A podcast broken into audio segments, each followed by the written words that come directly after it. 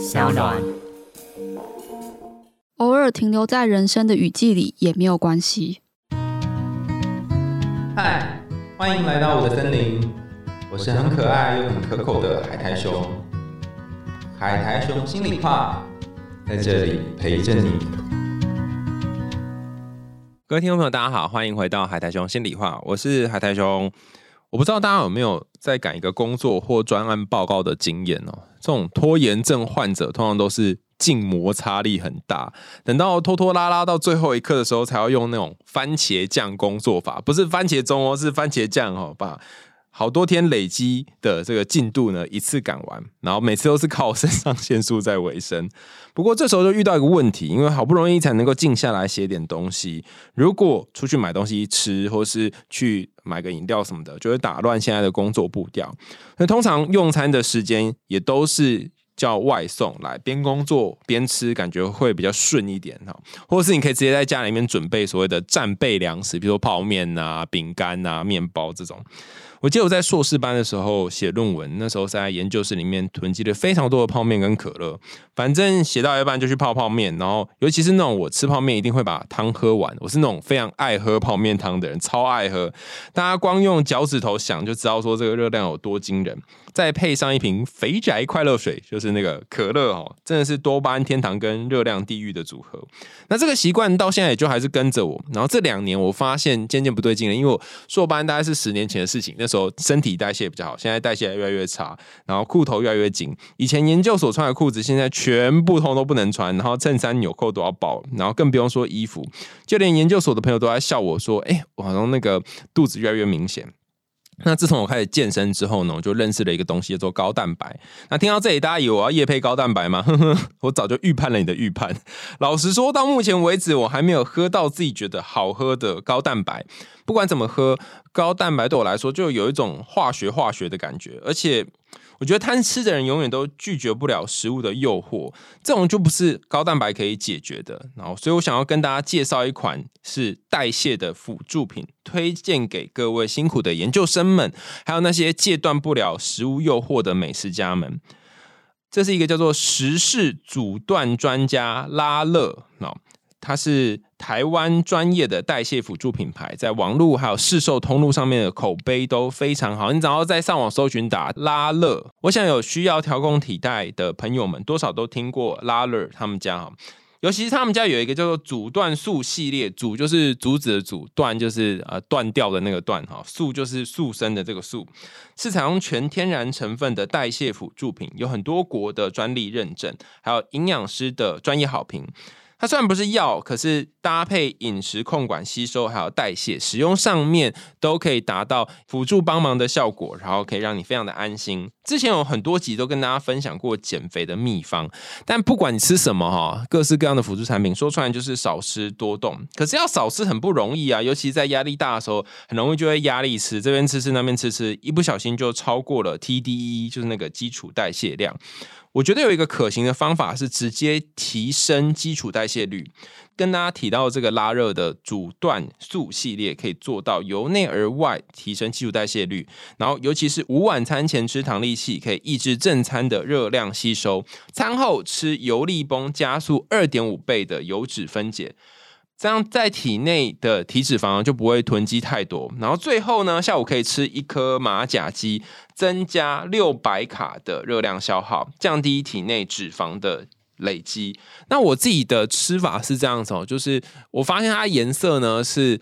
有白色、浅黄色跟红色，那红色就有点好像是有点救急的感觉。每次我吃大量的热量的时候，我就会吃红色。然后早上起来我会先吃一颗白色，增加今天的代谢。然后下午有些时候嘴馋会吃一个，它有点像是米黄色感觉的这颗药丸。其实我都不记得那分别叫什么名字，我就用这些颜色来分辨。然后我自己试了一两个月，每天餐前餐后吃，我最明显的一个感觉就是说，哎，你会比较想要喝水。那因为想想喝水，那你就会增加身体的代谢，再加上每天。你都有准时去厕所的情况下，你就不会都累积在身体里面，也不会因为这样觉得肚子痛或不舒服。但是喝适量的水还是重要的。我后来发现，你每一天在吃这个呃拉乐的时候呢，就吃一颗，然后配五百 CC 的水，这样加起来就一千五了嘛。吃三颗就可以喝一千五。那现在我的喝法大概是一天喝两千 CC 以上的水，那效果就蛮不错的。体重顺利的从八字头降到七字头，就是真的是我这几个月哈写论文每天面包饮料的我梦寐以求的事情，因为真是我非常非常需要面包跟饮料才能够让我待在桌子前面把论文写完这样子。所以我想要跟大家说，你不要再相信轻松就可以瘦下来的方法了，不论你吃什么产品都一样。但如果你要增加内在的代谢的话，就是这一款赶稿啊、赶报告、居家旅行的必备凉拌，然后推荐给懒惰鬼，但又想要把事情赶完的你。现在拉乐官网有独独家优惠，你可以输入专属优惠码贝尔两百 B E A R 二零零哈，还可以享有粉丝专属折扣两百元。然后我自己就偷偷用哈，因为我发现真的真的对我来讲有蛮大的帮助，尤其是我还有一段时间才要毕业，所以常常给我一定的分量之后呢，我还自己就下单买了一些哈。所以如果有需要的伙伴呢，可以赶快上网去购买。然后我们下面有那个就是可以导购的链接，大家可以点进去按，然后记得要输入 B E A R 两百就可以多折。一笔费用。那我们刚刚跟大家分享了呃实用的生活资讯之后，我要学那个哇塞心理学，每次在讲叶佩都要说这是实用生活资讯。之后我们要进入今天的主题啦哦，我们今天要跟大家分享的这部。电影叫做《盐业之庭》，这部作品用很浓厚的文学气息，还有令人陶醉的美术风格，呈现了一段跨越年龄跟身份的美丽爱情故事。在这个节目当中，我们从不同的角度来探讨这部作品的象征隐喻，还有情感深度。那一样，我们请到我们的动画大师 Lily，你又要笑了，你不是还没想到你要叫什么？嗯。对，没关系。嗨，大家好，我是 Lily。我那时候问你说你要在讲什么动画，然后你为什么会选《炎夜之庭》？其实有人敲完了，嗯，就是有看到有人就是敲完，然后我也对《炎夜之庭》有一点兴趣，然后我就是觉得蛮适合讲的。然后因为刚好最近。新海诚的电影《铃芽之旅》有上嘛？然后我们也有讲，就想说干脆要不要来做一系列的 新海诚系列？新海诚回顾。哎，其实新海诚他有很多的动画，我们等下会跟大家介绍。就是他从他刚开始创作到后来大家所熟知的《你的名字》，有经历了几个不同时期的演变。这个《炎夜之庭》的故事，我第一次看的时候，我当然很喜欢他的美术风格，可是看到后来有一点。不太知道他到底想讲什么，因为他相较于你的名字，相较于呃《铃芽之旅》，它其实没有什么奇幻的元素，就是一个日常的故事，然后从头到尾都是场景就走那些。嗯，那这样子也可以 弄成一个动画，我就觉得他大概在说什么，好像有点不太清楚。然后男主角是一个类似有点像是匠小匠人、小职人的这种感觉，就像是大家如果看过《恋上换装娃娃》里面的男主角，就是会做那个呃那什么女儿节的。的人偶嘛，那这个主角孝雄他是做鞋子的一个小匠人哈，他以后想要从事这相关的行业。那故事的场景虽然就是局限在几个地方，可是他的刻画还有呃那些情感的描绘，其实我觉得新海诚用他一贯的风格，可以把它捕捉的非常的清楚。然后我们就请丽丽来跟我们分享这一个故事，叫做《盐业之庭》。十五岁刚进入高中的孝雄。虽然常常在雨天的早晨翘课，却一直朝着成为制鞋师的目标努力着。六月的雨季，孝雄在新宿御苑的凉亭中多次遇见了一位漂亮的女性雪野。一开始，孝雄觉得雪野似曾相识，鼓足勇气出言询问，却得到了雪野应该没有见过的回答。神秘的雪野却还是留下了日语诗歌万叶集的句子。在应该上班上学的时间，却总是在凉亭相遇的两人，并没有过多追问彼此的生活。就这样，两人在下雨的早晨，渐渐期待着这样的不期而遇。在凉亭的时间里，孝雄总是画着鞋子的草图，而雪野则是喝着啤酒，吃着巧克力，偶尔也会看看书。不知不觉间，两人也渐渐稍有谈话了。孝雄说出了自己想当制鞋师的梦想，两人偶尔也会交换便当。雪野则是赠送了一本制鞋的书给孝雄。孝雄渐渐地发现，尽管自己对眼前的女子一无所知，却还是深深受到她的吸引。而后，孝雄说出了自己想要制作一双女鞋的愿望，虽然并没有明说是要制作给雪野的。雪野却还是让孝雄以自己的脚为版型打样。然而，在雨季结束之后，孝雄也没有借口再回到新宿御苑的凉亭。虽然他的心中一直思念着雪野，却也只能将这份感情埋在心里。并在暑假中努力打工赚钱，希望可以存一点未来上制鞋专门学校的学费。而雪野也同样惦记着孝雄，虽然他私心的希望雨季永远都不要结束，却也明白唯有停止的雨天，孝雄才能没有借口继续翘课。暑假过后，孝雄在学校走廊意外遇见了雪野，原来雪野是孝雄学校的古文老师。但是因为孝雄班上的古文课老师并不是雪野，所以一开始孝雄并没有察觉到学野的真实身份。孝雄从好朋友的口中得知，学野因为无法跟三年级的女学生相处，也被散播了很多不实谣言，在校身心俱疲，导致长期无法来学校上课，最后正式决定辞职。而也是这庞大的压力，造成了学野产生了味觉障碍。只能尝到啤酒跟巧克力的味道，内心充斥着不满与困惑的孝雄，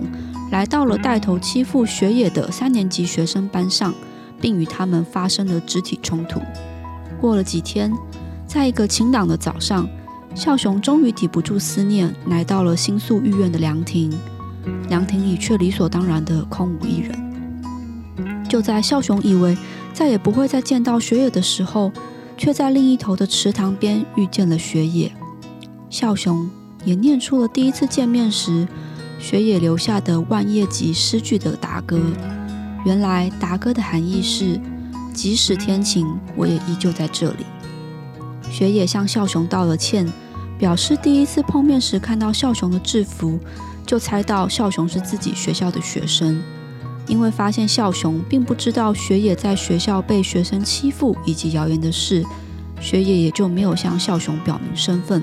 并不是他恶意的隐瞒。就在此时，天空中突然打起了雷，下起了倾盆大雨。被雨淋得一身湿的两人跑回凉亭中躲雨，然而却等不到雨停。雪野让孝雄回到自己家中，换上干爽的衣物。孝雄也担当起了做菜的角色，两人开心的吃着饭，聊着天，而孝雄也终于向雪野告白。收到告白的雪野虽然感动开心，却终究考虑到两人现实上的年龄以及职业的限制。他们是相差十二岁的两人，一个是老师，一个是未成年的学生。雪野委婉的拒绝了孝雄，孝雄也默默离开雪野的家。然而。在凉亭中相处的那段雨季里，雪野心中也是在意着孝雄的。在一阵纠结过后，雪野还是下定决心告诉孝雄自己真正的心意。他连鞋子也来不及穿，他冲出门，跌跌撞撞的想追上孝雄。两人在雪野家的楼梯间谈话，孝雄无法压抑自己的难受，而说了一些在这段日子以来觉得被雪野看透一切的不适感。而雪野尽管难过的哭泣，却也鼓起勇气告诉孝雄，是因为孝雄为低潮的自己重新带来前进的勇气。故事的尾声，雪野回到了老家四国。时间慢慢前行，到了隔年的冬季，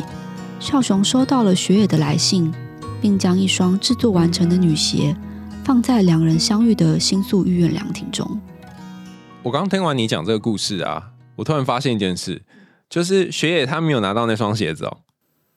呃，电影是一个开放式的结局，因为在那个时候雪也是不在东京的。然后他把那双他辛辛苦做的鞋子放在廊亭里面，然后可能丽丽就走过去，刚好就捡到，这样吗？哦，我应该是不敢穿啦。对，这东西不要乱捡。太扯了吧！他说没有送给人家，要是我一定会寄去吧，寄去他在四国的老家，不然怎么？这你都做那么辛苦，而且是按照他脚型做，不是吗？对啊，对啊，这是一种浪漫。你你你会接受这种浪漫吗？我觉得对我来讲不是浪漫呢，就是没有送给我，然后你还放在一个地方，可能电影呈现手法是这样啦，现实中就不可能啊。嗯，现实中你可能就会送给对方，但是我觉得那个放在雨亭里面，可能也有一个隐喻了，就是说纪念着他们在这里认识的那段岁月。这部电影虽然叫做。炎夜之庭嘛，哦，但我觉得它比较像是炎夜雨庭哦，因为呃，现在成的动画很常要用什么之什么嘛。然后我自己第一次看的时候，觉得最让我印象深刻是有关于那个雨，那雨它到底是什么意思呢？就是在不同文化当中，雨常会被当成是一个生命的象征。比方说，我之前在玩《仙剑奇侠传》，在最后苗族有那种降雨啊，然后就是治愈大地的干旱这样。然后它其实也代表着洁净、重生跟滋养，包含希腊神话当中的宙斯，其实就是天气之神嘛，掌管雷雨，能够为大地带来滋润。然后雨也可以象征一种情感的洗涤。所以，我我的感受是说。这些角色在这个呃大环境的情况下，比方说因为一些原因，所以不想去学校上课，或是因为原因觉得学校的同学讨厌自己，然后不敢去教书的老师，他们从这个雨停里面找到一种洗净身心里面的感觉。然后另外还有一个，我觉得跟雨有关，叫做梅雨季节。其实。梅雨季节，它是一个很长时间的期间，然后这个时间当中，好像是不太可能的两个恋人相遇，然后在里面度过了一些美好的时光。所以，因为它是一个，我觉得有点像是一个现实爱情，就是他们只有在这段时间里面可以恋爱，然后起点跟终点都在梅梅雨季节里面。那当梅雨季节结束，也代表着他们的感情要面临着一个未来的挑战。那那个雨亭本身哈，它有点像是一个空间，魔幻空间。比方说，你进入咨商室，你就会有一些东西可以在这里讲出来；进入酒吧，就会在这里有一些呃你的情绪跟状态。舞池哈，所以每一个地方都会有一个它那里的魔幻感。那我觉得雨亭也是提供一种魔幻感，就在这里他们可以不受外界干扰，然后可以坦诚相对，也代表着他们的。感情可以在这里滋生，可是它既然叫做雨停呢，它就有可能会有一天雨停了就会结束。所以这个雨停，我觉得它有两面的意思，就是下雨的时候我们可以在这里停下来，然后去交流我们的感情；但是当雨真的停了的时候，或许我们的感情也会面临到一些可能要停的这件事情。嗯，你自己觉得这个场景看故事里面，你比较印象是哪里啊？我觉得我们今天刚好录了两集的节目，就是《盐业之庭》跟《静之古城》嘛。然后我觉得这两部作品其实都包含了很深的寂寞在里面。它跟我们之前讨论到蛮多，呃，宫崎骏的动画有点不太一样。嗯，连《铃芽之旅》的那种孤寂感都没有像这一部《炎夜之庭》这么的重。我觉得它是体现的，就是现代社会，我们明明看似拥有了很多比以前更多的群体生活，比如说我们。更容易跟人有连接，因为交通变得比较方便了嘛。嗯，然后现在不像以前一样，远方的人需要写信，你现在可能传个赖或者是什么就可以立刻收到这个讯息。然后我们在学校的时间、在社团活动的时间或者工作时间，其实也都拉了很长。我们有很多很多的时间跟大家相处，但是这些事物好像都过多了。就是原本我们会以为跟别人这么紧密相处，应该不会感到寂寞，可是，在现在这个。这么接近的时刻，我们反而觉得好像更寂寞了。所以我觉得，反而是在这个不应该寂寞的时代，我们的这种寂寞好像就是更加无语诉说。嗯，那我觉得在新海诚笔下，就是有很多这种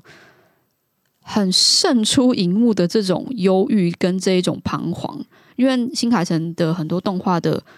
呃，主角也都是青少年嘛。那他的青少年其实就跟我们之前讲的吉普力就是都有点不太一样。吉普力的青少年很多都是充满勇气的、大方的。虽然他们的生活可能就是孤儿啊、无父无母啊，然后或者很穷啊什么，但是他们好像都有一个很耀眼的目标，他有一个努力生存的勇气的那种感觉。但是在新海诚笔下的少年，就是很像我们现代社会的。比如说十五六岁要去上学，可是在学校又没有办法跟别人好好的相处。虽然自己有一个愿望，可是好像就觉得永远都达不到的这种很忧郁、很彷徨的感觉。所以我就觉得新海诚故事中的这些少年少女们啊，他们是很忧郁的，就是像是失去母亲的铃芽，然后还有之前呃追逐繁星的孩子嘛，就明日菜，然后或者是跟之前的天气之子，他的男主角是也是无法跟家庭有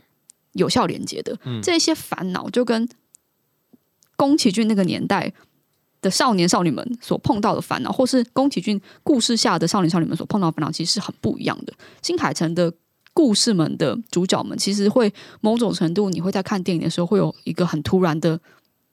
跟你有一个人生的重叠感。对，没错。嗯，然后我觉得那个重叠感其实是后劲很大的。也许你在看动画的时候，会觉得说，嗯，他就是在讲一个爱情故事啊，就是这样嘛，就是一个还会把鞋子留在凉亭的一个不切实际的幻想。可是。你看，像这个故事中的学业，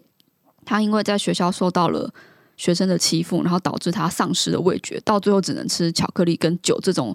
严格说起来很不健康也很烈的食物来刺激他自己的味觉。嗯，然后他也只能每天早上，而且我觉得他超厉害的，他就是不能去学校上课，他还是每天都出门。嗯，是我就躺在床上 了，就是他还有，就是你就知道他好像是鼓足了勇气踏出家门，可是他终究无法踏进学校，只好又绕道出来，到了新宿医院。而且他还不是跟家人住、哦，你说为了跟家人住，然后为了不要让家人担心，每天假装上班假装上班可能还可以理由，他就是一个人住啊，你就躺在床上，大家都已经知道你不会来了，你就已经要辞职了，就你还愿意出门，还在下雨天。然后我觉得下雨天这件事情也很有趣是。孝雄就是这一部作品的男主角，他是喜欢雨天的。你喜欢他喜欢雨天还不去上课，还因为雨天不去上课他因为。雨天，就是因为喜欢雨天，所以不上课啊。哦，我觉得啦，因为我以为他讨厌雨天，所以才不没有，我觉得没有，他是喜欢雨天，因为他在故事中有讲说，小时候觉得就是天空似乎更触手可及，然后他因为这样，所以他喜欢上下雨的天空。嗯然后只要是下雨的早晨，他就会直接出站，他就不会再去学校。然后他只哦准许自己在下雨的早晨翘课，嗯，也是蛮浪漫的了。这这太浪漫，要翘课翘课还要给自己一个理由。嗯嗯，仪式感。所以一个是逃避呃学校。呃，去那些同学们对自己讲的这闲闲语，而不去上课老师。然后另外一个是因为下雨，他觉得想要欣赏下雨，所以他不是不，我以为他是不喜欢去学校。我觉得某种程度他也不喜欢，因为新海诚在做完这部电影之后，他有自己把故事补完，他有写小说版。那我们今天就是先以这个故事电影为讨论的范围，至少在电影中，我觉得孝雄应该是处在于一个环境转换的时呃时间空间里，还没有完全融入高中的生活，因为他们是。呃日本是四月开学，嗯那他故事电影中也有提到说，他是进了学校两个月之后，四月嘛，然后六月开始进入梅雨季节，嗯，然后他在这两个月中，他其实觉得好像自己跟这个世界、跟这个学校有点格格不入。他并不是说在学校没有朋友，他在学校也也有朋友啊，还会在天台大家这边丢球你救我点。他并不是说真的边缘到就是无法融入学校，但是可能是因为他已经确立了他想要当制鞋匠的这个目标，不知道是不是因为这个目标，所以他反而觉得说学校的课业对他来讲没有很重要，因为他只是为了要磨练他的制鞋技巧，他只需要去做这一些未来他要申请制鞋学校的一些技能，然后他想要他打工要存钱嘛，所以他一直朝这个目标前进。会不会反而是因为他有了目标，所以才跟这些学生们没有连接？因为这些学生们可能要么没有目标，要么就是想要好好的念书，嗯或者是有目标可是没有跟他讲，所以他不知道，没有办法有一个有效的沟通之类的。你刚才描述孝雄的时候，我就在想，你前面在比较新海诚跟呃宫崎骏的动画，我觉得宫崎骏里面的角色，他就是像一九八叉或一九九叉那个年代的故事角色，那时候可能大家就会说，哦，我们要积极啊，努力啊，拼就会赢啦，对对对，就是那个爱表就赢牙的时代。嗯，有拼就会有未来啦。对，然后他当然也会有那个时代会面临到一些困境，可是你会发现他的角色都是不论他们的呃生长背景有多么悲惨，然后父母双亡或怎样，但他就往前一直冲的这个类型。可是在我们这个时代，他就就是新海诚他的动画开就二零开头了嘛，就二零零几开头的这些动画，首先他们第一个他一定会去。呃，画出这个主角的高中制服，然后在学校上课用手机这些很现实的部分，然后呃，他们当然也有一些家里面可能状况也不是很好，或者是跟家人分开什么的，但那个寂寞是用一种很比较现代的方式呈现出来。嗯嗯他们也可能会用他们的年代的方式去独立生活，比方说他呃，新海诚有很多的男主角都有去打工嘛，然后、呃、想办法让自己谋生，或者是家人可能不在，他需要想办法支撑自己的经济等等，但是不会用一个什么很奇幻的，或者是很拼命的去干嘛之类，呃，去一个什么世界做什么事情，他就是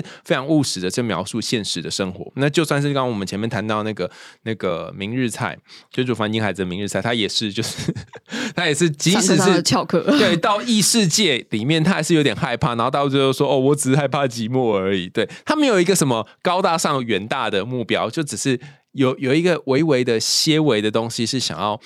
能够让他现在过的日子跟呃实际上生活有点不同。我觉得有一点避世的概念，避是那个逃避的避，嗯嗯然后世就是世界的世，有点避世感。他们所有翘课的孩子，就是在这些新海诚动画里面故故事里面，孩子好像都有点避世。可是这个避世也是一个自我探索的过程。那你刚刚有谈到一个要点，是他在雨亭里面去量这一个雪野的脚嘛，对不对？那我觉得鞋子，我们之前有很多集有跟大家谈有关于鞋子的寓意啊，比方说《灰姑娘》当中呢，水晶鞋代表命运跟感情，因为呃，你因为这双鞋子就有机会可以和王子能够有机会可以见面。然后在希腊神话当中，Hermes 哦，他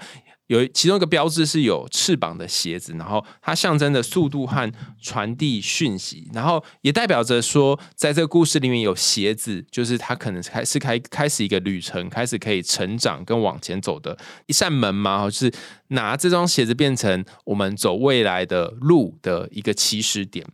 然后巧克力，我觉得也很很有趣哈、就是雨婷三宝的其中一个，一个是鞋嘛，一个是巧克力。巧克力很多人都会认为它是跟爱情有关的。然后呃，之前有一部动画叫做《巧克力梦工厂》哈，那巧克力也代表着一个奇幻跟梦想，还有无尽的可能性。我觉得也很呼应这部故事里面，这个故事里面就是师生恋好像在这时代被视为某一种禁忌，然后你可以去有一个想象或有一个梦想可以做，其实还不错。然后最后一个就是我们之前有跟大家提过的那个希腊神话里面 Dionysos 那个酒，就是啤酒。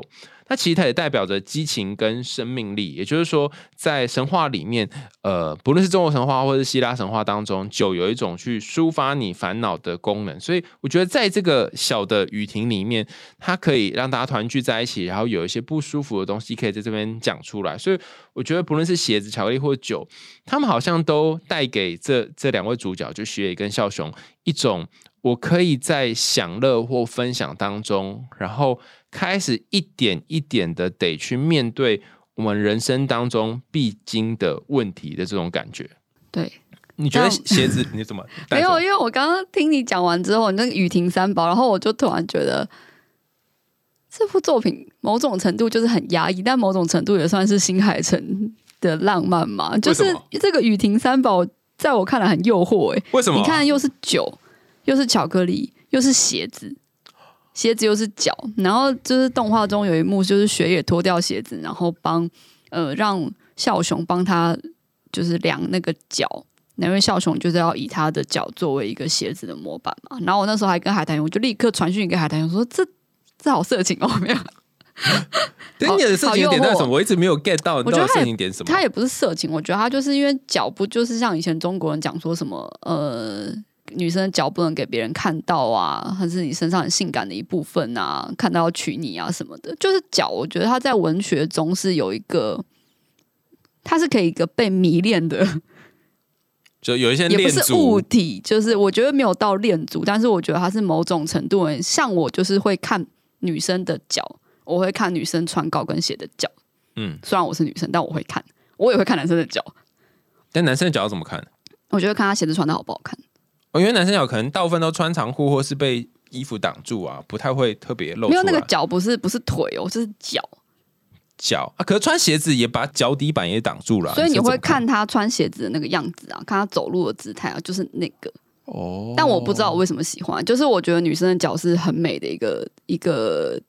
象征也不是器官，它就是一个人体一个很美的部分。部位对对对对对，所以我那时候在这部电影看到 看到就是。雪野让笑熊画脚的时候，我还开玩笑跟海良说，而且他们下雨天去凉亭，那脚应该很臭吧？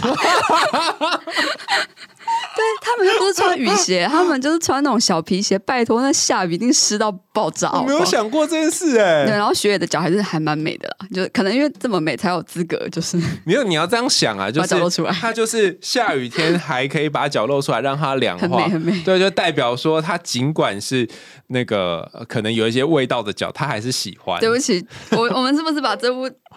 这部电影搞得 都都是这个气味非常分明。对不起，对不起，对不起，没有雪也是香的，对，女主角是香，对，反正不论如何，女主角大便是粉红色对这样。对不起，对不起，没有，你要这样这么一我会会等下被那个点播说想要讲野子庭的观众讨厌 哎？Sorry，、你你这样一说，那那你这么一讲，那个恋上环装娃娃的那个，他是直接量女生的胸部，哎那不是更色吗？就是就是那个男主角直接哦，因为我还没有看《恋上换装娃娃》他就是他就是女主角是喜多川海梦，我知道啊然后她就是呃，就是胸部很大，然后呃，穿衣服很性感的一个女我们这集。要变成儿童不宜了。对，反正总之呢，总之他就是请没有，我觉得那个色是有点像是它是一个很诱惑的，它不是真正脱光的那一种色。我觉得它是那种很哦隐隐约约、似有若无哦的那一种。哦，哦我懂你，我懂你说的了。恋上换装娃娃的做法就是，他一开始表明的就是一个肉番，就让看的人就是呃这些宅男们，或者是这些喜欢看肉的男性们，然后就是让你去看这些肉裸露的女性的肌肤。那但是这部动画它不是这样，它是藏在这个。这个呃动画的下面，可能用一些隐约的方式，让你去感觉到这个女主角脚的性感，这样子。对，而且我觉得她不是为了性感而性感，我觉得她在这一部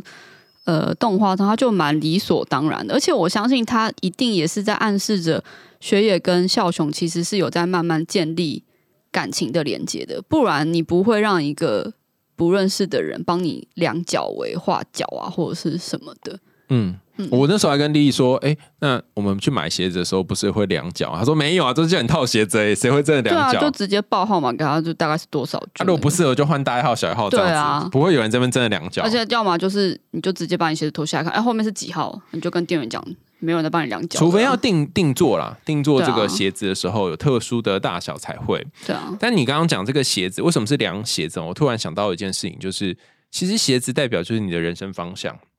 你穿上去之后，你就要去到某些地方，或者是你可能要转换你目前的位置。那当你把脚交给别人的时候，我们什么时候说把脚交给别人呢？就比方说你搭某个人车，就把脚交给他嘛。然后等于是把某种程度上面你要前往哪里的这个权利，或是前往哪里的呃某一些参与的程度交给对方。那他们两个人在雨婷相遇之前，其实生命当中遇到一些苦难。然后相遇之后，他们可能做出一些决定，比方说男主角就决定说他要去自写学校，然后女主角就决定他要离开这里，所以这个决定也等于是他们在雨停交汇的此刻以后，就到某个岔路去了。有点像是他们人生的转泪点啦，所以我就觉得，为什么不是其他地方，为什么不是手套，而是脚呢？就是它某种程度上象征一个地点，或者是一个人生的交叉点的感觉，然后对方可以加入这个部分。然后呃，那个笑雄他本身是不是他家就是什么做鞋做鞋世家吗？还是什么？没有，不是。那为什么他会想要做这个？我觉得他是一个比较特别，就是呃，孝雄对鞋子的记忆是他小时候，因为他们家其实总共加爸爸有三个男生，就爸爸、哥哥跟孝雄三个男生加一个妈妈。虽然他们爸妈后来离婚了，但是也不好像也不是那种大吵大闹，就是反正可能就呃，小说是说就是爸爸。呃，长期在外工作，然后妈妈跟爸爸是很年轻就怀了哥哥，所以就算是很年轻就生小孩打拼这样子。那后来因为聚少离多，所以就分开。那但是在孝雄的记忆中，就是那个鞋子是爸爸、哥哥跟自己这三个男生一起送给妈妈的礼物。然后妈妈在开礼物之前还很兴奋的说：“就哦，好期待你们会送我什么东西这样子。”然后就打开鞋盒，就是一双漂亮的一双跟鞋这样子。所以我觉得笑雄他在这部动画中，他也不是那种很开朗的男孩，就是他相对人就是有一点点成熟，然后有一点点忧郁的，在同年龄的这个呃学生里面，他是一个比较这种特质的人。然后我觉得鞋子这件事情对他来讲，应该是一个很美好、很温暖的记忆。那是全家人聚在一起送给他们家唯一的女孩子，很珍贵的妈妈的这个礼物。当然，他没有很电影中没有很明确的讲述说孝雄为什么想要当制鞋师。从我们故事开始的时候，我们就知道他想要做制鞋匠这个工作。但是他的回忆里面，就是他睡着的时候，他就是在想想到了这个小时候跟家人相处的过程。我相信我们会做某些事情，一定是跟呃，就是应该说我们会做一些事情，应该是我们可以从那个事情中得到一些我们喜欢的事物。比如说，像有些人就问我说，为什么喜欢动漫？因为我可能觉得。我看动漫的时候，就会连接到我小时候无忧无虑可以在家里看动漫的时间，所以看动漫对我来讲，它是一种疗愈，因为我可以连接到我小时候，我觉得不用担心很多事情的那一个情境里面。那我就在想，笑雄也许也许他不知道，但是我相信制作鞋子这件事情对他来讲，一定是某种程度是带给他的安全感、跟包容、跟温暖的，所以他才会选择做这件事情。嗯嗯嗯，我刚刚听你在讲这个他跟家人之间的关系的时候，我就在想说，会不会有一种可能，这是我瞎猜的啦，嗯就是说，呃，他表面上喜欢的是学业这个算是老师吗？哈，他是老师，但实际上会不会他想要追求的是心里面的某一个像妈妈一样形象的角色？然后对，我我有想过这件事情。对，就是他其实是一个恋恋恋母情节嘛，对还是什么？所以我们没有什么贬义，就是觉得好像有这个就他在追，他可能渴望跟妈妈有某种连接，可是已嗯经好久好久都没有跟妈妈有连接了，所以他希望透过鞋子跟血液连接，其实是透过鞋子来和妈妈进行一个连接。比方说，我我常常会觉得新海诚的那个恋爱，它不是恋爱，它很多部动画里面，它其实就是一个呃。阿尼玛跟阿尼玛斯的组合，就像我们之前在你的名字有讨论过，就是有一个比较偏阳性形象的自己，跟一个阴性形象自己的组合。然后，当这两个组合达到一种统一跟平衡的时候，你的人生就会在这个阶段以后再进入下一个阶段。所以，我觉得这过程当中一定是一个会需要去面对的挣扎跟困惑，一定会出现的。嗯所以，那男主角孝雄跟女主角学野有点像是，就是我们刚刚讲这个阿尼玛跟阿尼玛斯的部分。那他心中有一些跟父母有关的形象，比方说，呃，老师可能同时是一个权威跟引导的部分，可老师同时也可能是代表他对他母亲的一种投射。那学生这个位置，他相较于老师嘛，可能是一个比较不成熟啊，或者一些纯真啊，或者是一些渴望啊。我的感觉是，会不会孝雄他某种程度上面很想要赶快长大，长大可以做他想做的事，然后反过来。这个学业，他也好希望能够像孝雄一样，可以很直白的去说出自己的感觉，然后可以把自己的呃对一个人喜欢呈现出来，就是想要回到那个纯真的部分。所以我的想象是说，他们是在这个庭里面，雨庭里面做某种程度上面的互补。不过我觉得有点可惜的是，就这部动画里面好像对于他们两个人的家庭，好像比较没有太多的描述，对不对？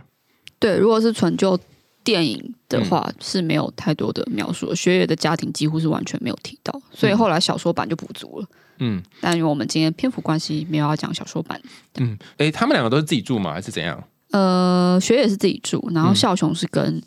一开始是跟哥哥跟妈妈住在一起，然后妈妈短暂离家出走，后来哥哥搬家了。嗯对，但是就还是跟家人住在一起了。不过我觉得，虽然我在看这部电影的时候，会觉得说好像没有把男女主角两个人的身家背景补得很齐，可是我觉得作为一个小品电影来看的话，我觉得它蛮特别，就是它很像是在一个你心中的秘密，就是它是在一个。雨季里面，它是有一个时效性的，然后也是不完全是像晴天那种很晴朗、很开明，它是有一点点阴郁的，有一点点哀伤的，在这个雨季里面，那这一段故事也只属于这一个雨季，所以它其实没有太多的过去，也没有太多的未来，它就是集中在这一个多月的时间里面的相处里面，就是你的人生这么长，然后这个故事就是聚焦在这段时间里面。有啊，刚刚我在跟丽丽讨论的时候，我们就在整理说，哎，新海诚这段时间以来的作品，其实它的重点好像有点不一样。他从零二年哈《新之声》，我们还没有跟大家讨论过这部电影，然后到零四年的《云之彼端约定的地方》啊，这两部可能比较早期，大家比较没有印象。然后比较印象就从零七年开始的《秒速厘米》，然后到一三年的《炎夜之庭》，然后一六年的你的名字，然后还有前阵子跟大家讨论的那个《天气之子》，还有。铃芽之旅哈，所以这将近二十年来的这个大师之路，他探讨的很多不同的关系跟不同的电影的元素，其实都有点不一样。然后，呃，我自己的感觉是说，在时间上的定位，就大师走到现在已经快二十二十多年了嘛哈。你觉得这一部动画《炎夜之庭》在他当时的那个年代，经将近快要快要十诶，应该是十年前嘛，二零一三，就是十年前，当时他的定位，你觉得这部动画它定位在哪里啊？我觉得不能说真的是定位，因为我觉得他并没有真的是说，就是我我想要有点像是他不会说哦，我几年的时候我要做什么动画，我几年的时候要做什么动画，有点像是我觉得他这个故事比较特别的事情是，我们前面有提到新海诚大部分的动画电影其实都是有一些魔幻或者是科幻的元素，但是《炎夜之庭》是少数几乎没有魔法背景，所以它的现实感是非常重的，所以我才说我会看这部电影的时候，我有时候甚至会觉得很难过，因为我可以感受到那种这些角色们他们无法与。人连接的那种无助感跟寂寞感，所以我觉得这是新海诚把动画电影带出，就是一般社会娱乐大众会觉得说，动画电影就是一种娱乐的范畴。比如说像近年很红的《鬼灭之刃》啊、《柯南》《咒术回战》，他们都是有很紧凑的故事，有华丽的打斗、帅气美丽的男主角等等。可是《炎夜之庭》全部都没有。但我觉得它是一个，你看完之后，它会在你心里发酵。也许你在某个时刻，你会突然想起这个故事的故事。我觉得它是一个。让每个人藏在心中的电影，那它又跟《铃芽之旅》不一样。我会觉得《铃芽之旅》比较像是对集体创伤的修复，可是《炎夜之庭》就是一个很私密的、很美好的小秘密。嗯，然后可能每个人心中都有一个小秘密。当你在某一天下雨的时候，或某一天呃，你撑着伞跟别人一起走的时候，那就会想起这个动画，想起你可能曾经里面心里也喜欢过一个你不被社会大众所接受的对象。的这个角色，然后这个秘密可能在心里面没有讲出来，可是动画透过这种形式帮你讲出来。那也希望大家在想起这个人的时候。除了带着一点点怀念之外，也可以记得，就是说，这个人他可能在你生命当中扮演的一个位置，就是经历了你们一起在的、一起相处的那一段时刻，你可能往前推进了一点，有一些转变。而且下雨或者下雪之后，终究是会放晴的。然后雨季之后再来，又是晴朗的季节。好，又到了今天节目的尾声啦，感谢大家收听，也欢迎大家在 Apple Podcast 或是其他留言管道告诉我们你听完故事的想法，也欢迎大家继续透过 Sound 这个平台赞助我们家猫咪布瓦的罐头哦。想听更多有趣童话故事和心理学知识吗？我们还用心里话，下次见啦，拜拜，拜拜。